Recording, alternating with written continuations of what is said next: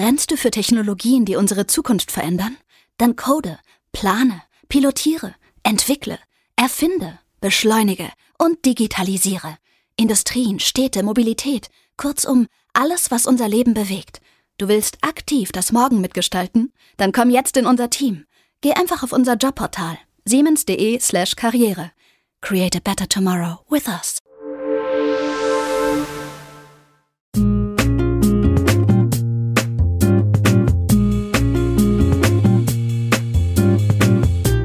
Als in den 90ern die ersten 3D-Shooter erschienen sind, und glaubt mir, ich war damals dabei, da saßen wir davor und sagten uns, boah, jetzt kann es nicht mehr lange dauern, dann sehen Spiele aus wie das echte Leben. So im Nachhinein betrachtet war das damals vielleicht ein bisschen zu optimistisch. Allerdings hat die Spielegrafik in den letzten 30 Jahren natürlich riesige Fortschritte gemacht und sie wird auch weiterhin riesige Fortschritte machen. In den nächsten Jahren erwarten uns neue Grafiktechnologien, die eine neue Generation womöglich so wegblasen werden, wie uns Dinosaurier damals die ersten Shooter weggeblasen haben oder wie die Dinosaurier davor der Asteroid. Egal.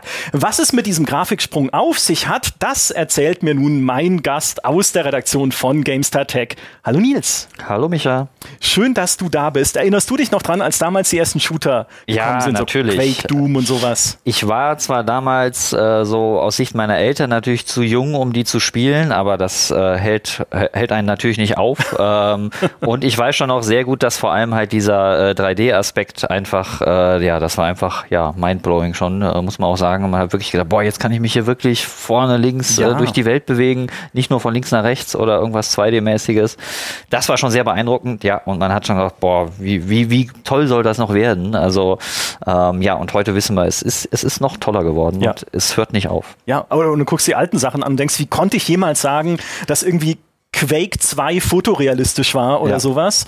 Aber äh, tatsächlich ist der Fotorealismus ein gutes Stichpunkt. Das ist ja schon seit Jahrzehnten sozusagen ja. der stehende Begriff. Wann kommen wir da endlich hin? Glaubst du, wir sind dem näher gekommen jetzt in den letzten Jahren, Jahrzehnten? Ähm, also näher gekommen auf jeden Fall. Ähm, es ist schon so irgendwie, glaube ich, wird es auch immer so, dass das Ziel irgendwie so ein bisschen bleiben, dass wir wirklich dahin kommen, mhm. dass es so richtig fotorealistisch ist. Aber wie du ja auch schon gesagt hast, wir haben schon sehr oft Sachen als, oh, das ist ja fotorealistisch bezeichnet, aber es kommt halt immer darauf an, äh, woher man kommt.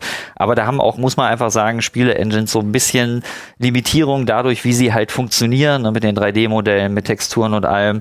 Ähm, man muss es ja auch noch irgendwie programmieren können und das muss ein Rechner in Echtzeit rendern können. Ähm, mhm. Also dem sind schon irgendwie Grenzen gesetzt, aber es ist sicherlich schon, äh, wird das Ziel bleiben.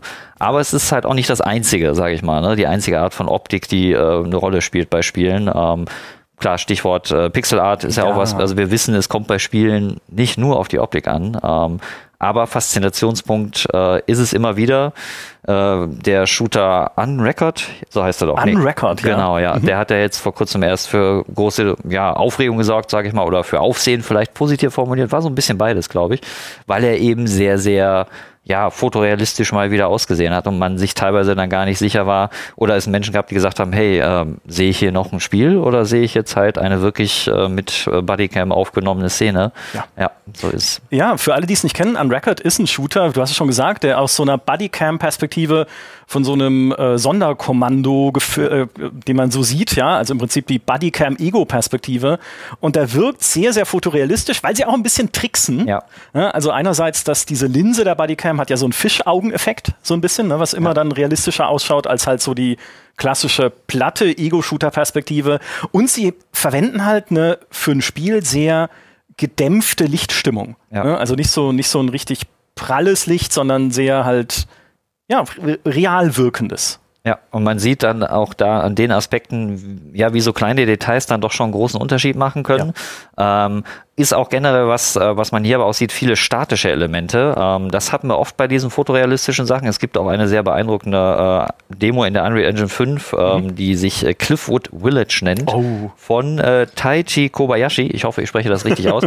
ähm, die sieht auch richtig schön aus. Es ist ein sehr malerisches Dorf. Ähm, ja aber wenn man genau hinschaut, ja, wir sehen es jetzt hier auch im Bild, da bewegt sich fast nichts. Ne? Ja. Also der Wasserfall, klar, man sieht hinten, ähm, wie das Wasser von oben nach unten fällt, aber sonst ist das halt alles komplett statisch. Das ist schon auch immer so ein Problem ähm, bei diesen sehr fotorealistischen Geschichten, dass es dann schwierig ist, das in den Spiel zu, hinzukriegen, wo dann natürlich auch da willst du nicht, dass alles statisch ist im ja. Spiel, genau. Ja. Das ist ja dieser typische Effekt der Engine-Demo. Ja. Ne, ich meine, YouTube ist ja voll von Unreal Engine 5 Projekten oder Mini-Demos, die Leute gebastelt haben. Ja. Ich finde diese Clifford Village-Demo halt absolut beeindruckend. Ne? Eigentlich, wenn man sie sich so anschaut, wie man durch dieses Fachwerkdörfchen läuft. Es ist hoch detailliert, die Szenerie, die Texturen so Backstein oder so, so steingemauerte Kamine und sowas sehen super aus und der Wasserfall im Hintergrund. Aber es ist nochmal eine ganz andere Nummer, daraus ein Spiel zu machen, ne, mit Physik und sonst was alles noch dazugehören würde.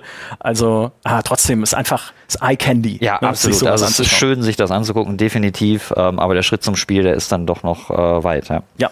Die Unreal Engine 5 äh, begleitet uns jetzt schon zwei Spiele lang tatsächlich. Denn, denn Unrecord ist in der Unreal Engine ja. 5 gebaut. Ähm, Cliffwood Village auch. Wo, wie siehst du denn aktuell den Stand der Unreal Engine 5? Also die ist schon äh, ordentlich in Bewegung. Ähm, mhm. Also man merkt, es kommen ja immer neue Updates, die äh, neue Funktionen freischalten. Jetzt äh, bei der letzten Version 5.3 zum Beispiel ist ein sehr wichtiges System, nämlich das Nanite-System, ist ausgeweitet worden. Ähm, Nanite ist äh, ja für die Geometrie äh, zuständig in der Unreal Engine 5 und ermöglicht halt durch neues, neue Art des Renderns sehr, sehr detaillierte äh, Welten darzustellen. Mhm. Ähm, und das war bislang beschränkt eben auf bestimmte äh, Elemente der Unreal Engine und jetzt kann das eben auch auch auf Landscapes angewendet werden, also das heißt Landschaften, das heißt den, ja, den Bausatz quasi, um sehr große Spielwelten zu erschaffen, mhm. die können jetzt auch mit diesem sehr hohen Detailgrad in der Unreal Engine 5 äh, dargestellt werden. Und also das finde ich schon gerade auch äh, das Bemerkenswerte an der Unreal Engine. Ja, die Entwickler bleiben da ständig dran und es gibt ja. immer äh, neue, kleinere Verbesserungen, größere Verbesserungen. Ähm, also das lohnt sich sehr daran zu bleiben und das ist sehr vielversprechend, äh, wie sie da äh, das immer weiter verbessern, ja. Mhm. Wenn wir jetzt über die Zukunft sprechen, die Unreal Engine 5 ist ja sozusagen schon die Gegenwart, ja. äh, auch wenn sie weiterentwickelt wird. Aber wenn wir in die Zukunft schauen und jetzt auch in die Technologien reingehen, die auf uns zukommen, von welchem Zeitrahmen sprechen wir denn da jetzt? Ja, es kommt natürlich ein bisschen sehr darauf an, welche Technologie jetzt das Thema ist. Wir werden ja gleich noch auf ein paar mehr eingehen. Ähm, aber man muss sich schon darauf einstellen, dass quasi der Schritt vom Ich sehe erste Ergebnisse damit, ich sehe vielleicht erste, ja, von Forschern gibt es ja teilweise dann auch Ergebnisse, die präsentiert werden, zu, das ist überhaupt in dem Spiel drin, das ich spielen kann. Äh, und dann noch einen Schritt weiter, das ist Standard in Spielen. Der kann schon sehr, sehr weit sein. Also ich würde mal sagen, unter fünf Jahren wird da nix sein, vielleicht sogar eher zehn Jahre, je nach Technik. Also bis das halt wirklich auch so angekommen ist bei uns auf dem PC und in den ja. Spielen, dass sie das rendern können und dass die Entwickler auch gut damit umgehen können. Da muss man sich schon auf eine lange Wartezeit leider einstellen. Das wow. gehört dazu, ja. Okay, dann sind wir schon in Rente. Ja, wahrscheinlich, wenn es dann so ja, richtig losgeht. Wirklich, ja, definitiv. Aber wir werden äh, auch in Rente bestimmt äh, es weiter verfolgen. Und, definitiv. Äh, ja. ja. wir sitzen dann wieder hier mit 70 oder ja. so und sagen dann, ja, jetzt guck mal, hier. Und dann haben wir unendlich Zeit zum Zocken, weil wir sonst nichts mehr machen müssen. Auch wieder das ist ja auch gut, ja. Ja, stimmt, hat eigentlich nur Vorteile. Ja. So, wenn wir über Zukunftstechnologien reden, die aber auch schon ein bisschen Gegenwartstechnologien sind, dann kommt uns natürlich als allererstes das Path Tracing in den Sinn, das wir jetzt schon gesehen haben in Cyberpunk 2077, wo es ja implementiert wurde.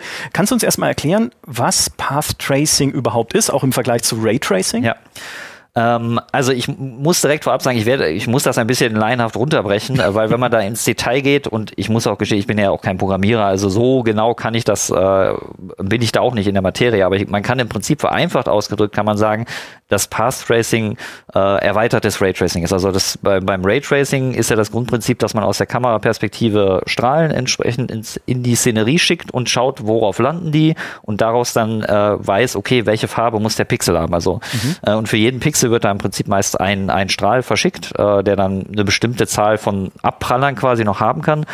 Und vereinfacht gesagt ist beim Path-Tracing einfach viel mehr Strahlen. Äh, und der Hauptvorteil davon ist äh, in Bezug auf die globale Beleuchtung. Ähm, allerdings äh, kann man auch mit Path-Tracing quasi ähm, sowohl die Schattengebung auch viel besser bestimmen und Reflexionen können damit noch besser und realistischer aussehen.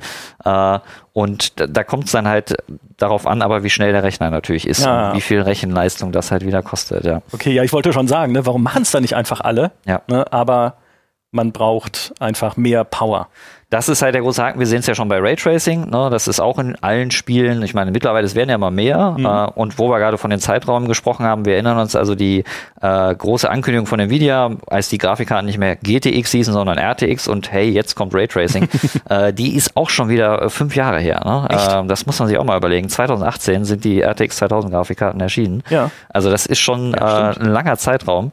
Und ähm, ja, natürlich gibt es immer mehr Spiele mit Raytracing, das schon, aber es ist schon ein Prozess, der seine Zeit braucht. Es ist jetzt auch noch lange nicht Standard in Spielen. Mhm. Ähm, und das wird mit dem Path Tracing genauso sein. Das hat auch erstmal äh, in eher einfachen Spielen äh, ist es äh, gezeigt worden, zum Beispiel auch bei Quake, wo wir das wir ja vorhin schon hatten. Mhm. Ähm, äh, wo ich glaube, Portal ist es auch mit drin.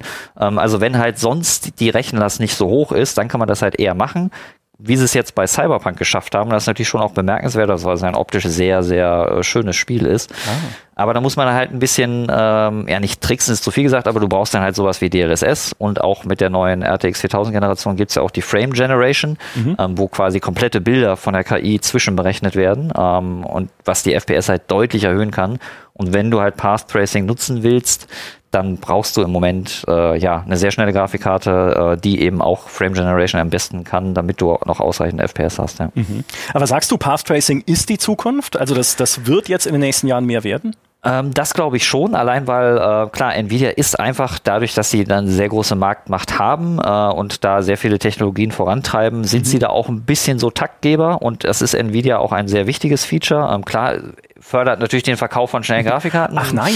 Ein Schelm, wer Böses dabei. Habe ich nie dran gedacht. Ja. Aber es sieht natürlich, es sieht schon auch toll aus. Es hat ja vor allem den Vorteil, dass Path Tracing, dass ähm, auch, auch wenn es eben diese globale Beleuchtung, womit ja gemeint ist, dass, äh, dass alle Lichtquellen äh, richtig berücksichtigt werden. Oder wenn man das jetzt auf die, die Szene nimmt, da gibt's ja sehr viele verschiedene Lichtquellen. Ne? Von, von, sag ich mal, der Sonne, die du in der Spielwelt hast, mhm. dann gibt's irgendwo Lampen, dann gibt's irgendwelche Lichter, die reflektieren. Und das beeinflusst sich ja alles gegenseitig. Ähm, und je mehr du quasi von diesen Strahlen verfolgst, desto ja, mehr sieht das halt auch so aus wie im echten Leben. Es mhm. ist schon so, dass Raytracing und eben Path Tracing auf noch einer Stufe höher äh, das Bild realistischer aussehen lassen, äh, lässt. Und ähm, das habe ich auch schon an anderer Stelle gesagt, es ist nicht zu unterschätzen, wie sehr das doch ein Spielerlebnis verändern kann, wenn das realistischer aussieht. Das ist oft ja. so, wenn man diese Vergleichsbilder sieht, denkt man, ja, okay, das sieht anders aus, aber ja, man weiß gar nicht immer unbedingt, okay, ist das jetzt wirklich besser? Aber es ist für mich geht's, also mir geht's zumindest so, dass man tatsächlich unterbewusst das auch wahrnimmt und die Immersion dadurch steigt. Also ist bei mir schon so. Ähm, und man kann, es gibt durchaus auch viele Szenen, wo man auch klare Unterschiede sieht, wo komplette Schatten fehlen, ohne jetzt Raytracing oder Path Tracing. Mhm. Äh, klar, bei Reflexionen ist es sehr eindeutig, ne, wenn die dann ja weggewischt werden aus dem Bild oder sehr unscharf sind. Ähm, ja, also das kann auch sehr plakativ sein, aber ich finde vor allem diesen subtilen Faktor äh, sehr wichtig dabei. Ja, und es ist vielleicht ja. dann auch wieder so ein Gewöhnungsfaktor, weil wenn du irgendwann dann dich am Path Tracing gewöhnt hast und dann ja. guckst du dir wieder ältere Spiele an, sagst du, was ist denn das für eine fürchterliche Beleuchtung? Ja, ja, da ist ja gar nicht jede Quelle berücksichtigt. Da hinten ist ein grünes Licht, was gar nicht streut, irgendwie in Rauch, der da aufsteigt aus einer brennenden Mülltonne oder so. Und dann ja, das ist äh, immer der Gewöhnungseffekt und auch ein richtiger Punkt, der gerade im Chat schon genannt wurde. Ähm, mit, auf diese Technologien bereitet sich ja die Industrie jetzt auch schon vor und es entstehen jetzt ja schon Spiele, über die wir wahrscheinlich erst in fünf Jahren zum ersten Mal reden werden, weil sie halt noch hinter den Kulissen entwickelt werden. Aber die bauen das ja jetzt schon mit ein und arbeiten ja. damit. Also und auch die Entwickler muss man auch dazu sagen, wenn das alles gut funktioniert. Ähm dann ist der große Vorteil von dieser Technik, dass man nicht mehr so rumtricksen muss. Man muss im ja. Moment äh, in vielen Bereichen bei der 3D-Grafik äh, als Programmierer gewisse Tricks anwenden, einfach weil die Rechenleistung nicht da ist und weil mhm. die klassische Rasterisierung eben bei bestimmten, äh, ja, die hat einfach Limitierungen. Ne? Dadurch, wie da das Bild berechnet wird, dass eben äh, eigentlich wird quasi platt nur auf das geguckt, was sehe ich jetzt aus meiner Perspektive und das kann halt berücksichtigt werden. Wenn ich dann quasi ein Objekt, das eine Reflexion erzeugen würde, aber hinter einem anderen sich versteckt, dann kann das quasi in der Spiegelung auf dem Boden nicht mehr berücksichtigt werden. Da gibt es dann Tricks, äh, Tricks wie Screen Space Reflections dieses, äh, und, und andere Techniken, äh, die quasi für auch mit klassischer Rasterisierung für gewisse Reflexionen sorgen. Mhm. Aber das kann eben nie so gut aussehen, wie äh, wenn du eine Reflexion mit äh, Raytracing äh, machst oder eben auch mit Path Tracing. Ähm, und deswegen hilft das auch den Entwicklern. Ähm, ich weiß noch bei der Präsentation, die wir gerade angesprochen haben, von den RTX 2000 Karten, sehr oft das Wort gefallen von äh, Nvidia-Chef Jensen Huang, it just works. Ja. Und das hat sich darauf bezogen. War damals ein bisschen schwierig, weil da die ersten Spiele leider oft buggy waren und äh, es hat geruckelt und da hatte man halt noch nie so ganz das äh, it just works äh, Gefühl. Aber das stellt sich mehr und mehr ein und äh, ja, der ja. Weg äh, wird schon beschritten und das ist sicherlich eine Technik, die wir immer häufiger dann in ja, mittelfristiger Zukunft sehen werden. Ja, ja sehr spannend. Und äh, um kurz äh, hier von hinter den Kulissen zu erzählen, äh, Nils und ich haben einen Podcast zusammen gemacht über die Technik von Starfield. wo ich auch It Just Works gesagt habe, weil Todd Howard von Bethesda das ja auch gesagt hat, ne, über damals äh, Fallout 4. Und du kanntest es nicht und du hast gesagt, hä, wie, ich kenne das doch nur von Nvidia. Und jetzt weiß ich endlich, woher. Ja, so findet sich dann doch alles wieder zusammen. Ja, alles läuft zusammen. Ja, genau. ja, außer dass Starfield nicht mal Raytracing hat, aber das ist ein anderes Thema. Ah, vielleicht kommt es ja noch. Das stimmt. So, Path Tracing ist die eine Sache. Wenn äh, gibt es noch was anderes jetzt, was wichtig wird für die Zukunft? Ja, also definitiv natürlich die KI, ähm, die jetzt sowieso seit ein, zwei Jahren immer mehr in allen möglichen Bereichen aller Munde ist. Jetzt zuletzt oder sagen wir mal, der Hype ist ja ein bisschen auch so durch ChatGPT und äh, auch durch so Bildgenerierung, äh, wie jetzt Midjourney und wie sie ja. DALI, ich weiß nicht, wie spricht man es aus, ähm, und so weiter entstanden. Ähm, aber das spielt natürlich auch in Spielen immer mehr eine große Rolle. Wir wissen ja auch bei den Nvidia RTX-Karten, die ja auch extra äh, Tensorkerne haben, die dann quasi für mhm. bestimmte KI-Berechnungen da sind. Ähm, und das ist sicherlich was, ja, was uns immer mehr begleiten wird. Ähm, ist natürlich immer bei diesem KI-Schlagwort so ein bisschen die Frage, was, also was genau ist denn überhaupt eine KI? Ja. Das bezieht sich relativ, also man kann im Prinzip sagen, wenn man jetzt zum Beispiel auch mal ähm, sowas gegenüberstellt wie einer prozeduralen Generierung, die wir ja auch in vielen Spielen haben, ähm, das ist halt also der Unterschied ist vor allem, dass bei einer prozeduralen Generierung ähm, hast du einen festen Algorithmus oder einen mit verschiedenen Variablen, die du dann anpassen kannst, aber dann wird auf Basis dieses Algorithmus mehr oder weniger automatisch halt ein eine bestimmte Spielwelt generiert ähm, oder, oder was auch immer. Mhm. Ähm, und bei der KI ist halt vor allem der wichtige Aspekt das maschinelle Lernen. Also dass quasi die KI auf Basis von bestimmten Datenmaterial, äh, vor allem halt natürlich Bilder, wie sehen bestimmte Szenen aus, wie sehen, sieht Licht in bestimmten Szenen aus, auf Basis dessen dann neue Bilder erstellt oder Bilder verbessert, äh, Kantenglättungen, zum Beispiel Flimmern rausnimmt und solche Sachen. Mhm. Genau, ja. Ja, Genau. Und das Machine Learning geht ja dann auch über, also der Lerneffekt geht ja noch über das Lernen hinaus. Du hast es richtig gesagt, ne, der prozedurale Algorithmus ist einfach festgeschrieben ja. Und das gibt ja in der, in der Spieleindustrie prozedurale Algorithmen seit Jahrzehnten. Ja. Ne, man sieht damals Anfang der 90er Daggerfall von Bethesda, wo sie ja auch die Welt haben prozedural generieren lassen, indem sie einfach gesagt haben, hey Algorithmus, platziere einfach alle x Weltsektoren ein Dorf. Und ein Dorf hat äh, übrigens eine Mauer, drei Häuser und eine Kirche oder so. Ja, also genau. Maschinelles Lernen ist etwas mehr als das. Da versucht der Algorithmus halt selbst Zusammenhänge zu erkennen ja. und Dinge zu verallgemeinern, die er an Beispielen erkannt hat. Genau, und genau, baut dann darauf weiter auf. Aber wie hilft das denn jetzt bei Spielen? Also was, was kann die KI denn konkret tun, auch was Grafik halt angeht? Ja. Ähm, also da gibt es im Prinzip also verschiedene Ansätze. Ich würde mal sagen, drei Hauptansätze. Einer, also die extremste Variante wäre, dass die KI halt das Bild komplett berechnet. Das wäre dann äh, neuronales Rendern. Mhm. Klingt ähm, jetzt ein bisschen abgedreht, aber ist tatsächlich was, was Nvidia schon, äh, ich glaube 2018 war es, äh, mit ja. dem mit der Bezeichnung Nvidia KI Rendering äh, vorgestellt hat. Ähm, das sah damals noch, ja, jetzt noch nicht so aus, dass ich sage, okay, das will ich dann auch spielen. Ähm, aber es ist etwas, wo die Reise so sehr langfristig vielleicht äh, irgendwann hingehen könnte, dass wirklich die KI einfach komplett äh, das übernimmt. Gut, das ist wirklich noch weit entfernt, aber das wäre so die extremste Variante.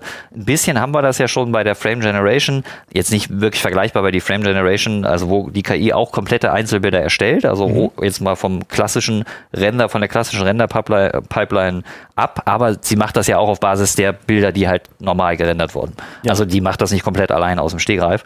Aber so, das wäre dann quasi die, die erweiterte Variante. Die KI macht das komplett alleine.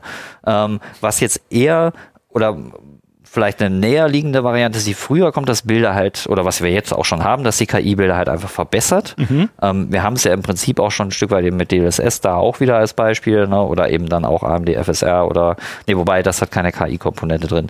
Aber dass quasi die KI sich anschaut, okay, das ist das Bild, das ich habe, wo gibt's hier Probleme, also wo mhm. flimmern die Kanten ähm, und es gibt auch noch eine sehr interessante andere Variante davon, nämlich das äh, hat Intel vorgestellt, ich glaube 2021 war es, das Intel Image Enhancement Network. Ähm, und das ist quasi das, äh, also da hat Intel versucht, anhand von GTA 5 per KI Bilder deutlich realistischer aussehen zu lassen. Und das äh, ist sehr beeindruckend, finde ich. Also wenn man ja. da, also das ist das, was du vorhin angesprochen hattest bei Unrecord, auch viel diese Farbgebung ist ja. da ein sehr wichtiger Aspekt. Das ist einfach nicht so knallig bunt. Man sieht es jetzt hier auch in der Szene also ich finde den Unterschied riesig. Also es ist, äh, das, was wir jetzt sehen, ist genau dieses Hours unten heißt, dass es Intels Technik sagen, so, so sieht es aus, wenn wir mit unserem Algorithmus oder unserer KI das Bild verbessern lassen. Und ich finde, das ist ein riesiger Unterschied. Also man könnte bei den Szenen wirklich meinen, ist das ist ein echtes Bild. Und bei den Ja. normalen Bildern nicht mehr, ja. Genau, das ist eine, eben das ist eine Szene aus GTA 5, über die quasi eine Bildverbesserung gelegt wird mit einem Algorithmus, der gefüttert wurde, wenn ich mich recht erinnere, hauptsächlich mit Bildern aus Deutschland. Tatsächlich, ja, so ist es. Ja. Und äh, so schön waren damals, das Video wurde, wurde 2021 veröffentlicht äh, von dieser Forschergruppe, die das gemacht hat, auch äh, für Intel. Und da waren dann ein paar Kommentare auch drunter, hey, es ist jetzt viel grauer, farbloser und trister. Ja, ist Deutschland. Ja, Ah, also- ja, so kann man es auch sehen. Ja, das stimmt. So habe ich noch gar nicht drüber nachgedacht. Ja. Aber ich bin Ja, tatsächlich auch erst jetzt vorhin bei der äh, Vorbereitung hier erst darüber gestolpert, dass es äh, dieses Cityscapes äh, Dataset, was da verwendet wurde, Genau. dass das äh, einfach alles auf Deutsch, auf deutschen Städten basiert. Ja, Ja. sieht aus wie der Ruhrpott. Eigentlich. Ja, jetzt hast du Los, Los Santos Was soll äh, in denn Bochum. heißen? Ich äh, komme ja aus Essen. Äh, Nein, das ist es wunder, gibt, wunderschön es natürlich. gibt da sehr schöne Ecken. es gibt kann da wunderschöne Ecken, ja. auch in Duisburg und Co. Alles, alles schöne Flecken.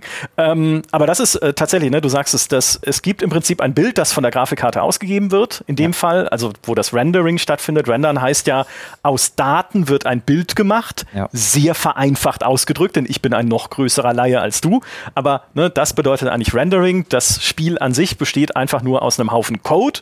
Ja. Und das Rendern bedeutet dann die Interpretation und die, die äh, ja quasi das Umwandeln dieses Codes in ein Bild, beziehungsweise in 25, 30, 60 Bilder pro Sekunde. Das ist halt immer noch eine der großen Herausforderungen dabei natürlich, wie schnell schafft so Ja. ein Algorithmus das, weil wenn ich natürlich halt in Echtzeit spielen möchte, dann will ich halt nicht 10 FPS äh, oder 15, sondern natürlich äh, mindestens 60, sage ich mal. Äh, gut, vielleicht kann man auch noch mit 30, aber GTA mit 30 FPS, äh, ich persönlich möchte es nicht so spielen. Ja. Aber gut, auf jeden Fall, das ist ein wichtiger Aspekt dabei. Ne? Kriegen wir das auch hin, äh, dass das dann entsprechend auch schnell genug umgesetzt werden kann in Echtzeit. Ähm, das wird auch noch eine Weile brauchen. Ne? Das, da kann man sicher von ausgehen. Ja, Ja, da muss dieser Algorithmus halt mal ein bisschen äh, hinterherkommen, würde ich sagen. ja das ist ja- muss mal ein bisschen gepimpt halt werden. mal, ja. Genau, musste sich halt mal ein bisschen beeilen. Nvidia sagt ja, dass sie ähm, ne, komplett in diese KI-Richtung gehen. Also das ist für sie natürlich, weil sie halt auch ein großes KI-Unternehmen sind mit ihrer Chipherstellung und Co., das ist für sie, auch was Spielegrafik angeht, eine der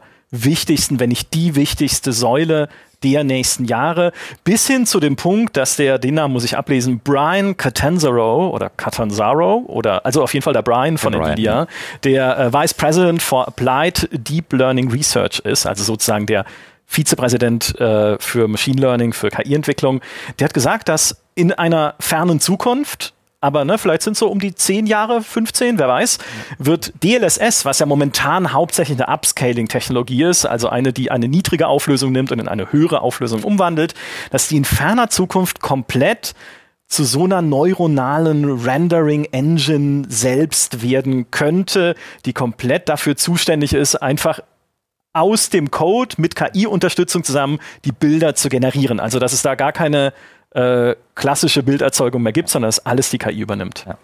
Ja, das ist schon sehr spannend. Ähm, war auch viel diskutiert, haben wir auch einen Artikel zu gehabt. Ich glaube, er hat DLSS 10 mal einfach so als Ja. Zahl so in den Raum geworfen. ähm, ja, das wäre dann so, wenn man die aktuelle Entwicklung von DLSS ansieht, ja, wären das vielleicht so sieben, acht Jahre. Aber gut, das war jetzt wirklich einfach nur eine, er hat, glaube ich, einfach nur eine Zahl genannt. Ich persönlich glaube auch, dass das auch noch länger dauern wird, äh, als jetzt diesen Zeitraum. Ähm, aber bei aller Skepsis, die man vielleicht KI gegenüber auch haben kann, ähm, es ist schon beeindruckend, äh, was wir jetzt schon auch, auch im Status quo sehen, was KI kann.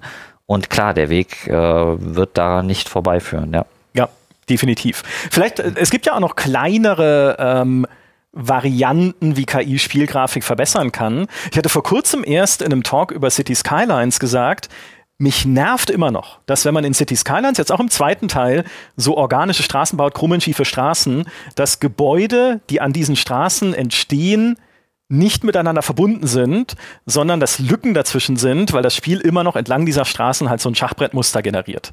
Ne, und es kein organisches, wie es im echten Leben halt auch wäre, keinen organischen Straßenzug gibt, gerade in europäischen Städten, sondern es ist halt Haus, Lücke, Haus, Lücke in Kurven.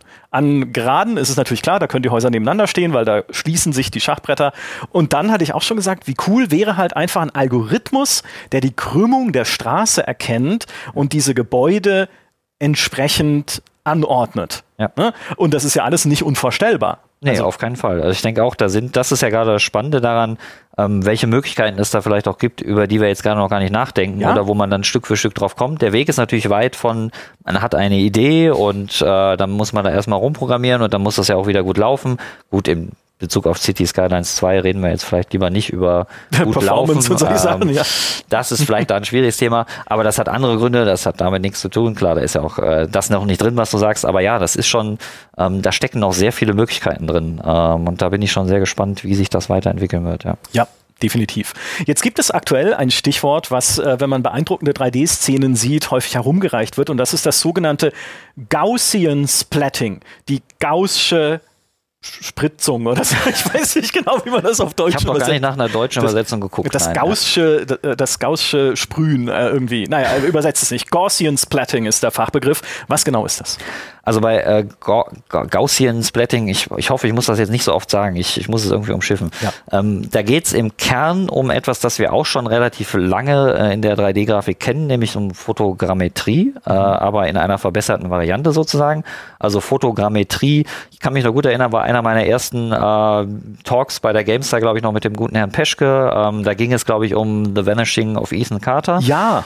Das war auch eines der ersten Spiele, äh, die das genutzt haben. Da geht es im Kern darum, dass man Objekte aus der echten Welt ähm, ja, aus möglichst vielen verschiedenen Perspektiven fotografiert und sie dann in eine 3D-Engine, in ein 3D-Modell überträgt. Ja, Genau, ja. Star Wars Battlefront war auch eines der Beispiele dafür, wo sie für die Landschaften von Star Wars Battlefront 1 ja sehr intensiv irgendwie Steine fotografiert Ja. haben in Island, damit Steine die halt sind einfach super wichtig ausschauen. Spielen. Wir wissen es alle. Also Steine, Das ist das Erste, was man anguckt. Ich saß mal in einer Podiumsdiskussion, wo Leute zu mir gesagt haben, immer diese Grafikverliebtheit äh, der Gaming-Presse, ja, hör doch mal auf damit. Äh, guck doch mal auf die inneren Werte. Finde ich natürlich richtig, innere Werte sind wichtig. Aber dann habe ich gesagt, was glaubst du, was Leute als erstes machen, wenn sie einen neuen Rechner haben, dann installieren sie entweder Skyrim, was sie modden ohne Ende, um dann zu gucken, wie gut sieht es aus, oder sie installieren Crysis, Ja. ob es endlich in Ultra läuft und die Texturen richtig geil ausschauen auf einem Stein. ja, das Erste, was du machst. Crisis. Ja, definitiv. Ja, der Stein ist es. Ja. So. Und äh, es ist jetzt so, dass da von dieser Fotogrammetrie gibt schon Verbesserungen. Also es, was als nächster Schritt dann kam oder eine starke Verbesserung schon war, sind die sogenannten genannten, äh, Nerves. Das äh, muss ich auch nochmal äh, Neural Radiance Fields, also neuronale Strahlungsfelder. Auch mal vereinfacht gesagt, was die machen, da kommt auch wieder kommt KI ins Spiel. Und der große, was was die besser machen im Vergleich zu der normalen Fotogrammetrie, ist, dass äh, auch das Licht, die Beleuchtung äh, von der KI besser mit berücksichtigt werden kann. Und das auch quasi das Modell, was du erstellst aus diesen Daten, dass es einfach besser aussieht.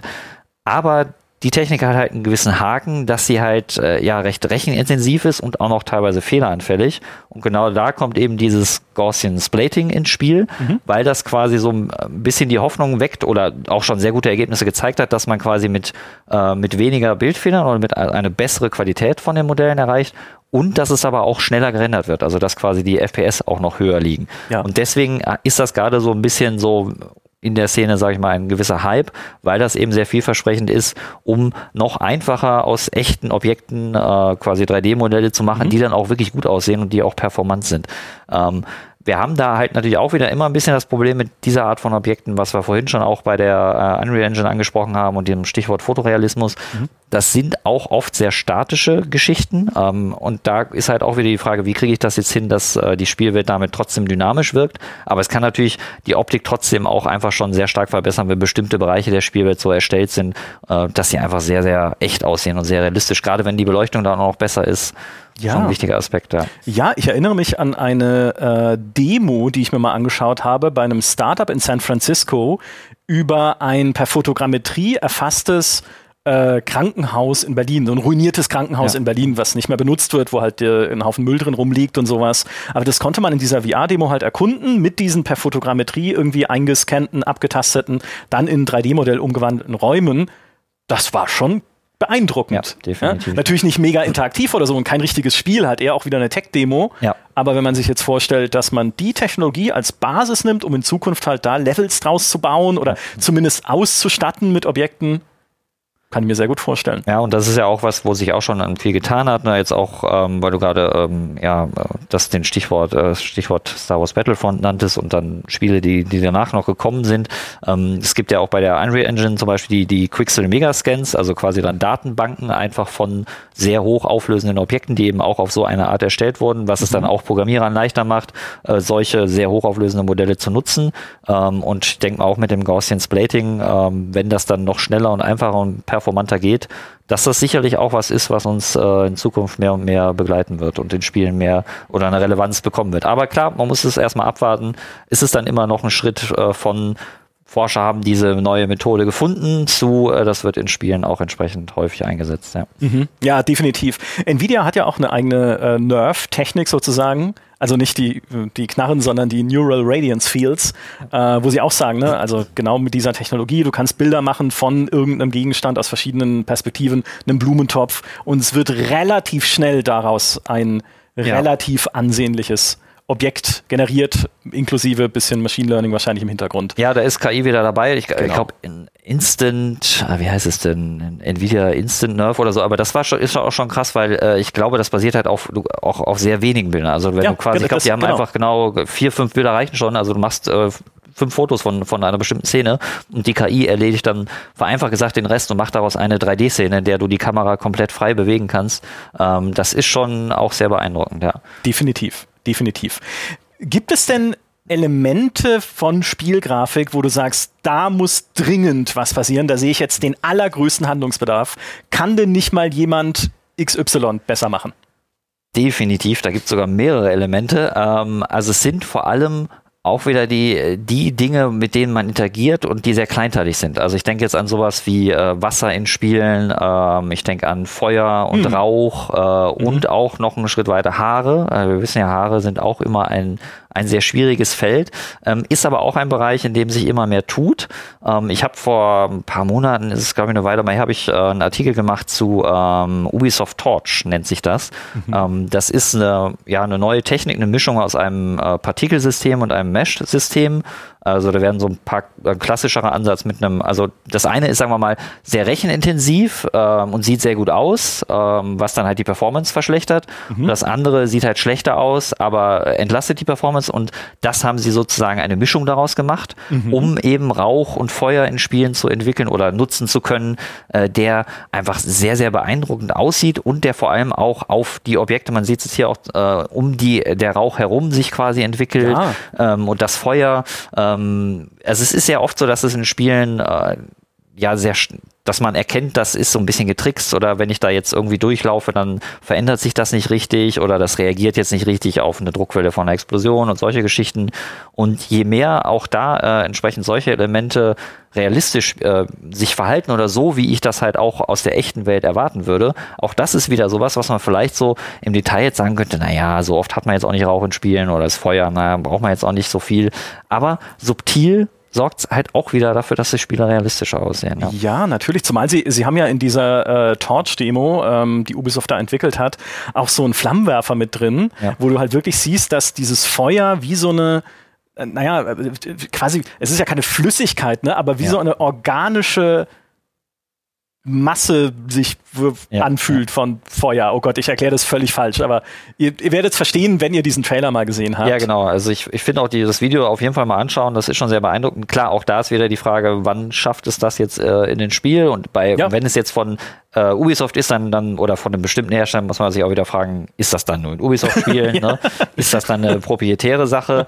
ähm, aber es gibt ja auch andere Ansätze, mhm. die das Ganze ähm, machen. Ähm, Unreal äh, Niagara ist ja auch ein System von der Unreal Engine, das sich auch genau. eben diesem Aspekt widmet. Wie kann ich Flüssigkeiten, Gase und Feuer in Spielen realistischer aussehen lassen? Das läuft dann immer unter dem ähm, Stichwort der Abkürzung VFX, also im Prinzip einfach nur Visual Effects, also ein, ein mhm. visueller Effekt, ähm, der in Spielen quasi ja einfach das Ganze nochmal ein ganzes Stück besser aussehen lassen kann.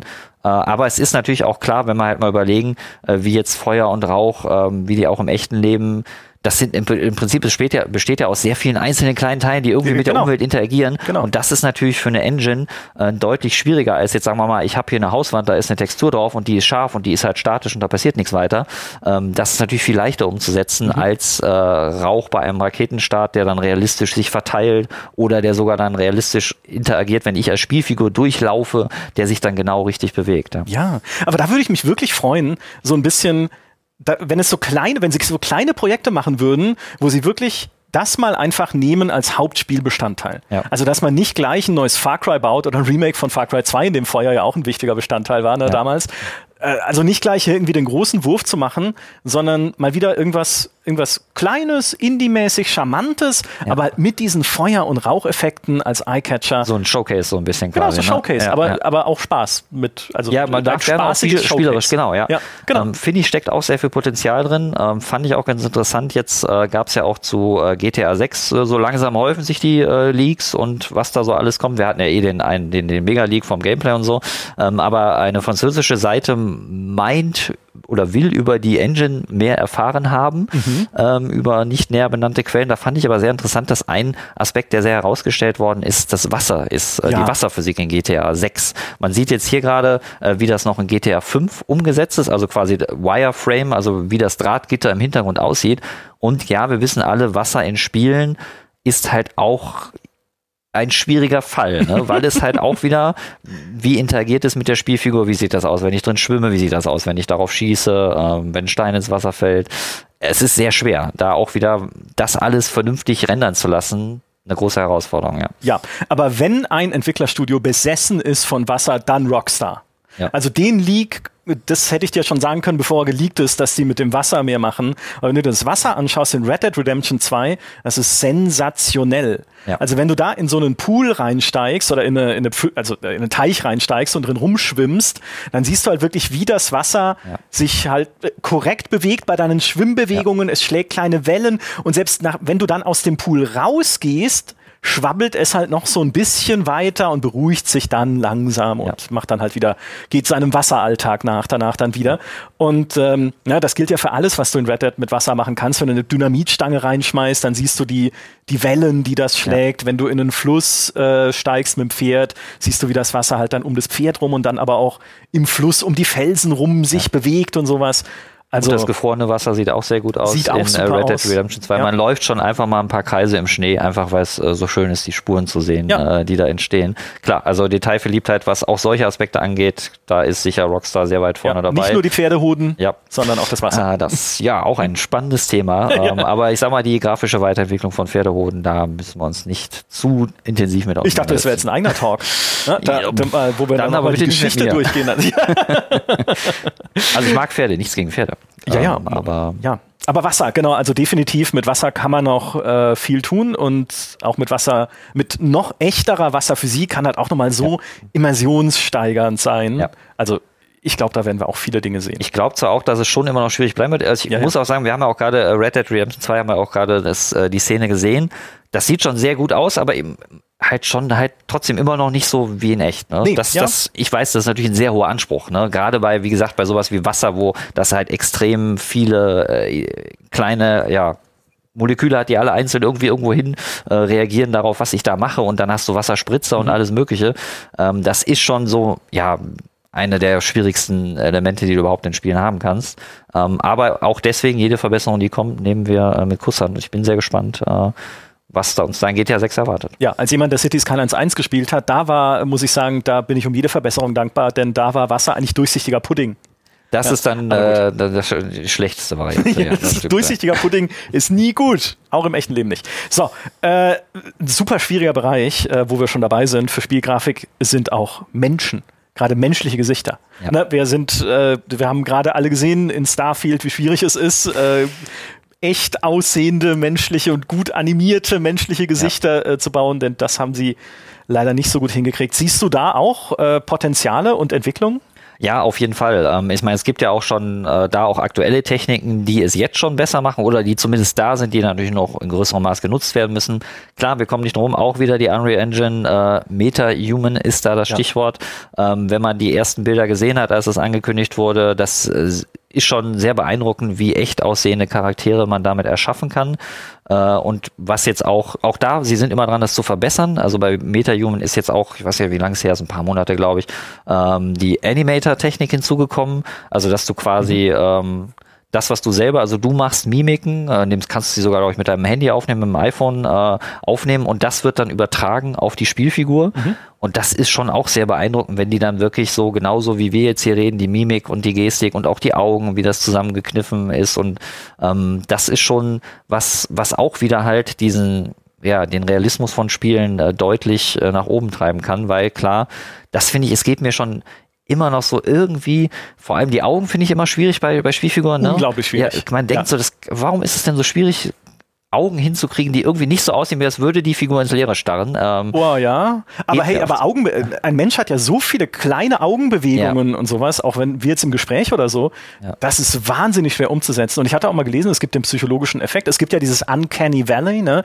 ja. dass du sagst, okay, du siehst ein menschliches Gesicht und je realistischer dieses Gesicht versucht wird darzustellen, desto mehr achtest du auf die Kleinigkeiten. Ja. Ne? Also je, je mehr dieses Spiel dir weismachen möchte, hey, ist ein echter Mensch, desto mehr guckst du hin und sagst, aber der bewegt seine Augen falsch. Ja, ja. Ne? Während, äh, wenn du in den 90ern irgendwie Lara Croft oder so gesehen hast, hast du halt gesagt, ja gut, das sind halt irgendwie, das ist halt irgendwie eine, sind drei Texturen auf äh, so und so viel ähm, Polygonen und fertig. Ja. ja. und jetzt, aber trotzdem, ne, komm, wir kommen noch nicht raus aus diesem Uncanny Valley. Ich glaube, das wird auch noch eine weite, also wenn es Auf überhaupt jemals Fall. klappt, wird ja, es eine weite Reise sein. Ist auch so, auch bei diesen Meta-Human Animator-Geschichten, das ist jetzt nicht so, dass man dann da sagt, äh, okay, das sieht wirklich echt aus, aber es sind schon deutlich Verbesserungen im Vergleich zu vorher und dann gibt es ja auch, äh, auch da arbeiten dann auch, äh, klar, wieder Nvidia ist dabei, äh, mit ähm, dem sogenannten Audio-to-Face ähm, Plugin, was gibt es auch für die Unreal Engine mhm. und auch funktioniert auch zusammen mit äh, MetaHuman. Äh, und da ist dann quasi die Idee oder der Grundgedanke, dass du ähm, einfach eine Audiodatei äh, dem der, der, Engine oder quasi dem der bei der Programmierung dazu gibst ähm, und dann wird halt entsprechend das für, durch die KI so umgesetzt, dass die Lippenbewegungen halt genau dementsprechend. Und was auch sehr cool ist, man sieht es jetzt da gerade, du kannst auch sagen, wie soll denn die Spielfigur jetzt gerade aussehen? Ist die mhm. wütend? Ist die glücklich? Ist die traurig? Ähm, und dass das quasi dann auch per KI entsprechend äh, ja, äh, mehr oder weniger mit, mit ein paar Klicks äh, auf deine Spielfigur umgesetzt wird. Mhm. Klar, auch das es ist noch nicht perfekt und man ja. Also das ist weit entfernt. Das gehört ja zu diesem Nvidia Omniverse, ne, ja. was glaube ich so ein ganzes Toolset ist einfach. Und als ich das zum ersten Mal gesehen habe, dachte ich so, Ui. also so arg emotional. Das sind ja unterschiedliche äh, Tonsamples, die sie benutzen, ja. in unterschiedlicher Emotionalität. Es gibt was wütender, ausdrucksvoller Gesprochenes, was leiser Gesprochenes und so. Also an den Gesichtern ablesen kann ich das nur nicht so richtig. Nee, es ist schon, es sind da noch Nuancen so. Ich sag mal, vielleicht den Unterschied zwischen sehr äh, fröhlich und wütend, ja, den sieht ja. man dann vielleicht noch.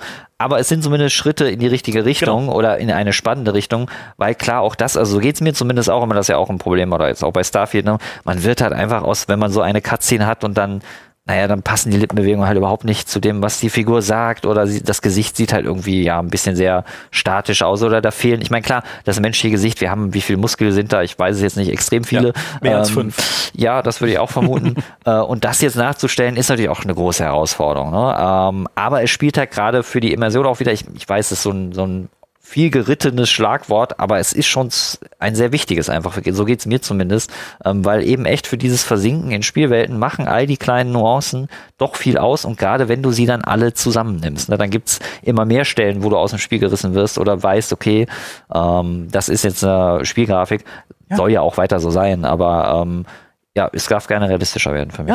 Ja. Es darf ja, es ist ja auch äh, genug Platz für andere Stile. Ne? Also genau, du musst ja, ja, ne, wenn du sagst, ich mache jetzt bewusst keinen realistischen Stil, ich möchte eher was Comichafteres haben, ist ja alles super cool und legitim ja. und äh, auch was es heute schon gibt. Aber klar, wenn man halt sagt, ich, ich möchte so eine realistische Darstellung haben, so wie es halt ein Crisis auch ja. damals gemacht hat oder so, dann kann man da schon noch mal ordentlich weiterkommen in der Zukunft. Und auch gerade in VR.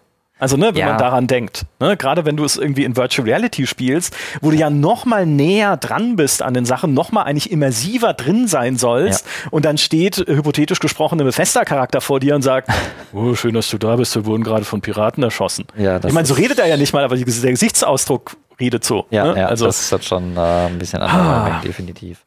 Also, da geht noch was. Äh, wo geht noch was? Gibt es in deiner äh, magischen Glaskugel der Grafiktechnologie Zukunft noch Sachen, von denen du sagst, darauf müssen wir achten oder das ist im Kommen?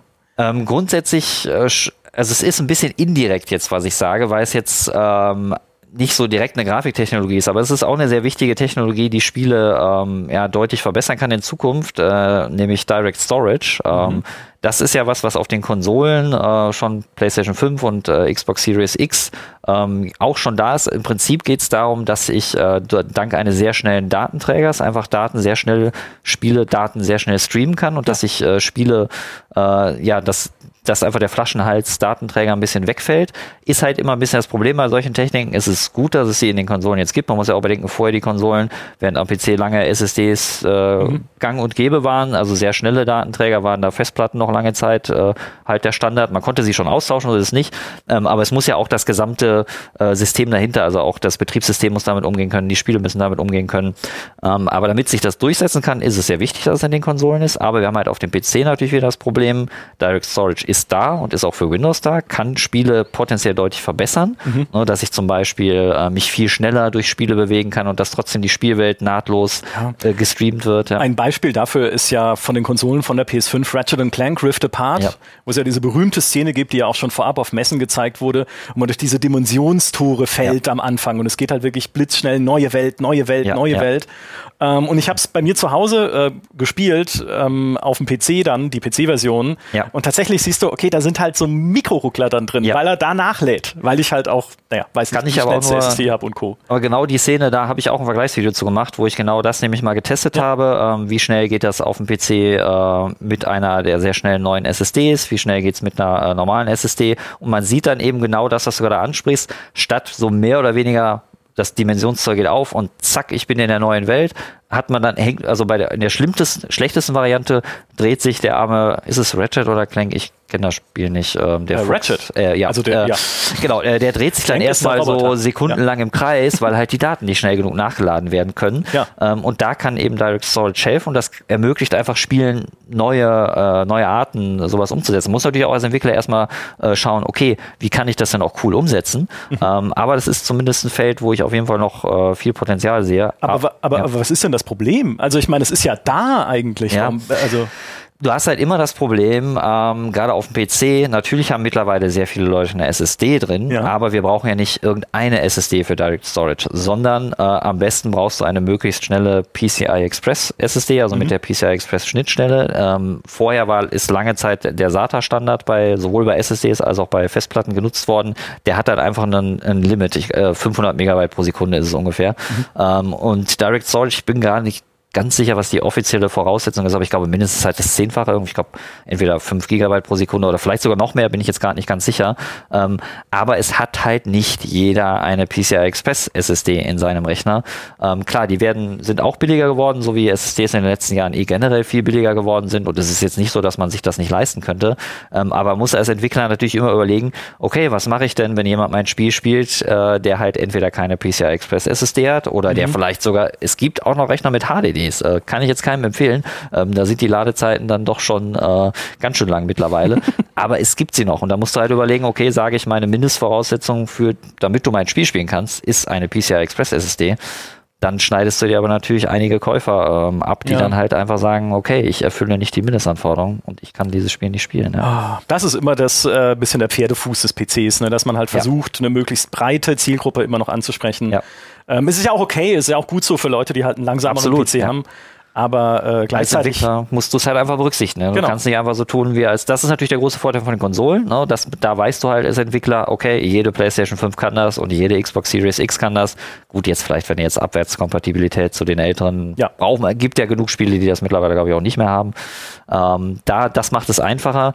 Aber es gibt ja immer noch sehr, sehr viele Spiele, die halt trotzdem auch wieder für alle drei, also sowohl für die PlayStation, für die Xbox und für den PC kommen. Und da musst du halt auch wieder als Entwickler überlegen, okay, ähm, wie berücksichtige ich das? Und wie viele Ressourcen stecke ich auch da rein, sage ich mal, zu mhm. gucken, wie ich diese neue Technik jetzt cool in Spielen nutzen kann. Es ist ja jetzt auch nicht so, dass es, ähm, auch wenn die Technik toll ist und gut ist, dass es sie gibt, aber einfach mal eben so gute Spielideen entstehen da jetzt auch nicht von selbst. Ne? Die musst du auch erstmal haben und dann entsprechend umsetzen. Ja. ja, ja, aber kurze Ladezeiten oder schnelles Nachladen, schnelles Streaming, ne? Ja. eine Welt schnell nachladen zu können, wie in einem Spider-Man 2, dass ich halt super schnell und flüssig mich durch New York Ja. schwingen kann, das hat ja dann auch durchaus Schauwert und Vorteile. Definitiv, das ist auch so ein bisschen halt so was Unterschätztes, glaube ich auch, weil man so gefühlt, so geht's mir dann zumindest, denkt man so, ja gut, ist doch klar, meine, ich schwinge jetzt ja halt durch, Spiel, durch die Spielwelt und das sieht alles gut aus, ist kein Problem.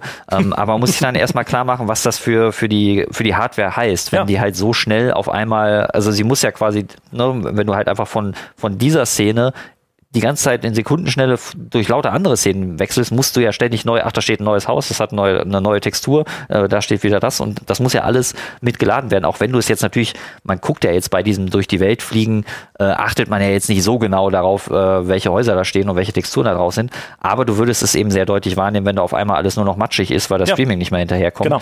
Oder wenn die Ähm, Autos aufploppen am Boden Genau, oder richtig. Sowas. Und solche Geschichten.